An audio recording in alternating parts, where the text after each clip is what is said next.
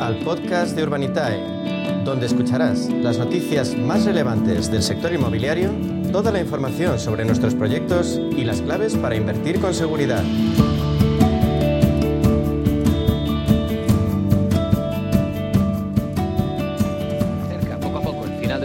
Pero nosotros seguimos pendientes de encontrar dónde invertir en proyectos rentables, aunque tengamos capitales modestos o no.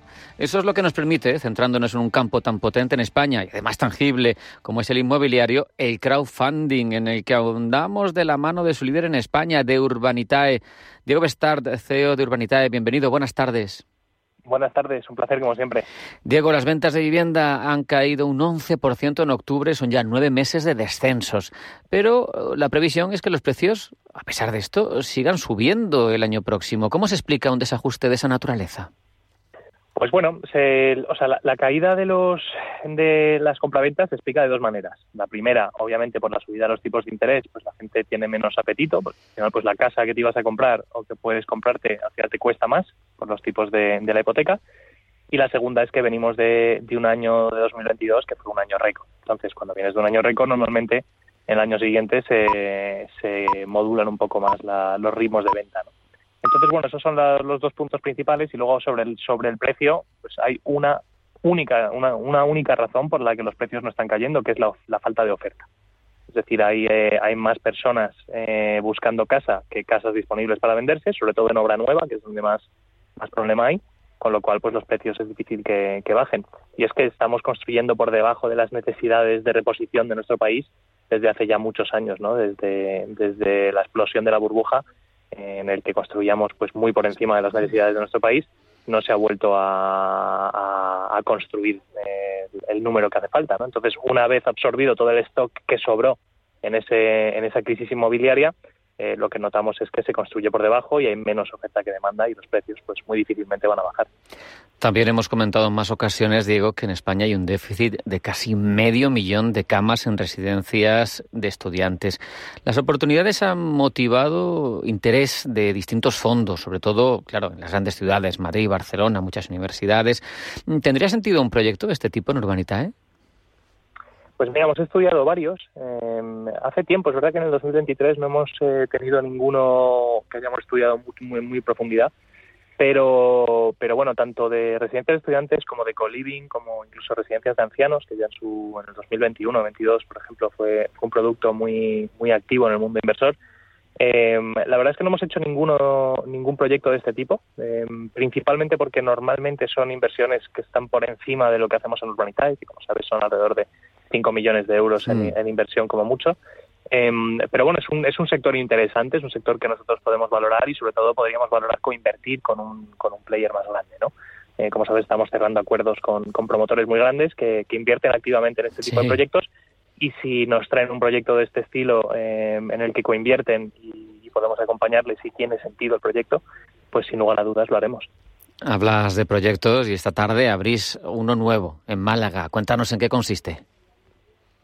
Sí, la verdad es que en Málaga estamos muy, muy activos. Eh, y yo creo que es la, zona donde más hemos eh, promovido en los últimos dos años.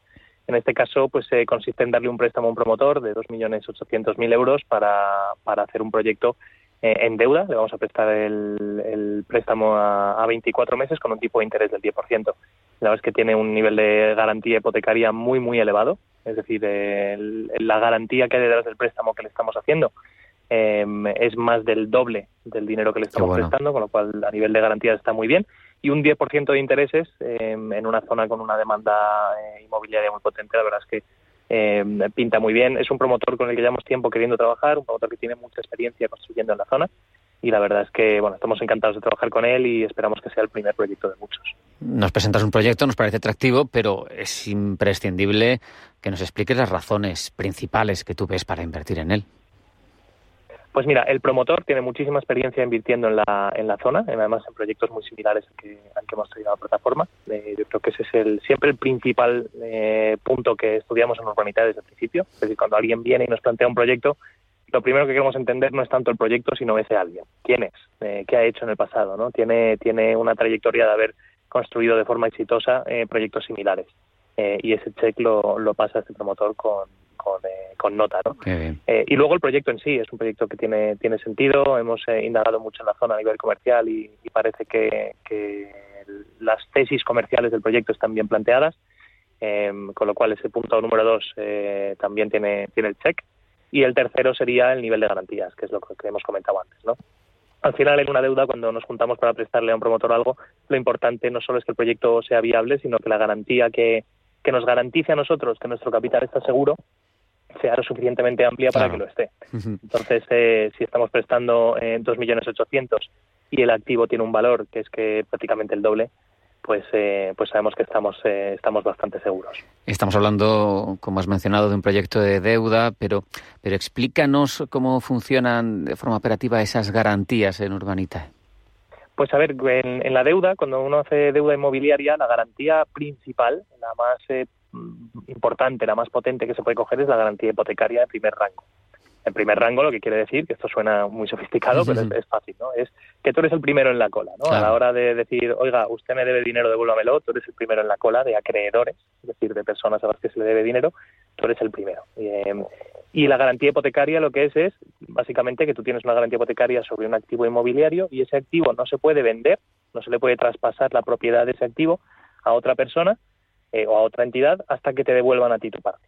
Esto es un poco lo que coge el banco cuando pedimos una hipoteca en el banco. Pues el banco te presta el 80% del coste de la vivienda eh, y al cambio coge una hipoteca. Y hasta el día que tú le devuelvas esa hipoteca, la casa en realidad te pertenece a ti, pero el banco puede ejecutar esa hipoteca si le impagas. Entonces, bueno, esa es la, la, garantía principal en deuda. Y luego hay otras garantías que nosotros solemos coger también, que es, pues por ejemplo, ignorar las participaciones sociales del vehículo que construye. Es decir, en el caso de impago te quedas con, el, con la SL directamente, que es la propietaria del activo. Eh, podemos ignorar eh, también fees de gestión, es decir, si el promotor va a cobrar X cientos de miles por la gestión de ese proyecto, pues podemos decirle, mira, a mí me parece bien que tú cobres, pero lo cobras una vez que me hayas pagado a mí. Entonces, bueno, es básicamente ir tomando garantías que te aseguren que eh, la devolución de ese crédito está por delante de nosotros. Son, son muchas garantías, Diego, y también son muchos proyectos los que lleváis en Urbanita. ¿Y habéis tenido alguna vez que ejecutarlas? Pues mira, hemos tenido alguna vez, eh, no que ejecutarlas como tal, porque no hemos ejecutado garantía hipotecaria, por ejemplo, porque no ha hecho falta, siempre nos han devuelto el capital eh, como se esperaba. Em, lo que sí hemos visto es que algunas garantías que hemos puesto de, por ejemplo, cobrar antes que el promotor em, cuando el proyecto no va del todo bien, sí nos han protegido nuestro capital. Entonces hemos tenido algún proyecto en el que igual si hubiéramos ido a igualdad de condiciones em, hubiéramos ganado menos de lo esperado, pero como hemos puesto una preferencia de cobro para nuestros inversores, pues primero han cobrado nuestros inversores hasta el, hasta el, la el último del tipo de interés esperado y luego entra el promotor eh, y ya cobra su parte. Entonces, ese tipo de, garantías o cláusulas sí nos han defendido y han ido en, beneficio a nuestros inversores.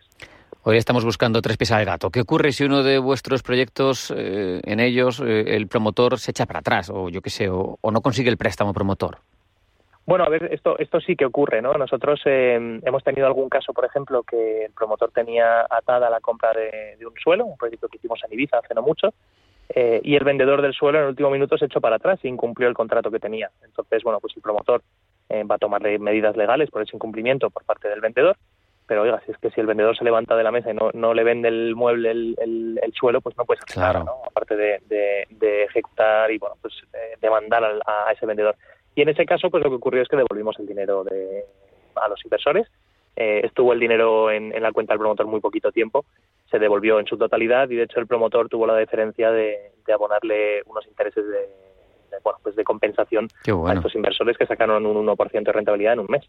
que tampoco fue tan, un buen detalle, ¿eh? Un buen detalle, Diego. Sí, la verdad que sí. Y luego, pues, en, em, eh, si un proyecto, por ejemplo, que financiamos se compra el suelo y finalmente cuesta encontrar la financiación para, para construir, nosotros lo que hacemos desde, desde Urbanitae, que ya tenemos pues mucha exposición al sector, es hacer todo lo posible para ayudar al promotor para conseguirlo. Eso puede ir pues desde encontrar financiación alternativa a hablar con todos los bancos de España, con los que tenemos excelente relación, eh, para intentar conseguir ese préstamo para, para construir. Estamos hablando todo el rato, Diego, al final de inversión y uno de los consejos básicos en ese campo, que te lo escuchamos a ti, pero es que es un mantra, es la necesidad de diversificar.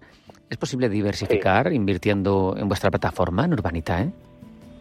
Pues no solo es posible, sino que te diría que ese es nuestro superpoder, como aquel que dice, ¿no? Alguien dice, oye, ¿cuál es la clave del éxito de por qué la gente quiere invertir en Urbanitae? Yo te diría que la clave es que hemos permitido eh, el diversificar en un sector que era inviable diversificar, ¿no? O sea, esto de tener muchos inmuebles, esto era solo para ricos. Entonces, eh, ahora, pues con unos ahorros pequeñitos, es decir, con 5.000 eurillos puedes invertir en, en, muchos proyectos, ¿no? Eh, antiguamente con 5.000 eurillos no te puedes comprar ni una plaza de garaje. Nada, nada. Aquí Claro, o sea, el ticket mínimo de inversión son 500 euros y esto te permite, pues, tengas los ahorros que tengas, decir, pues voy a diversificar y voy a meter eh, el dinero que tengo en 10 proyectos distintos, por ejemplo. Em, y eso, pues, es algo único. Así que, sin duda, lo más importante a la hora de invertir, bueno, más que diversificar, lo más importante, lo número uno, es entender la inversión y número dos, es diversificar. Con ese consejo, sabio consejo, nos vamos a quedar. Diego Bestart, CEO de Urbanitae, muchas gracias, un placer. Hasta la próxima. Un placer, gracias.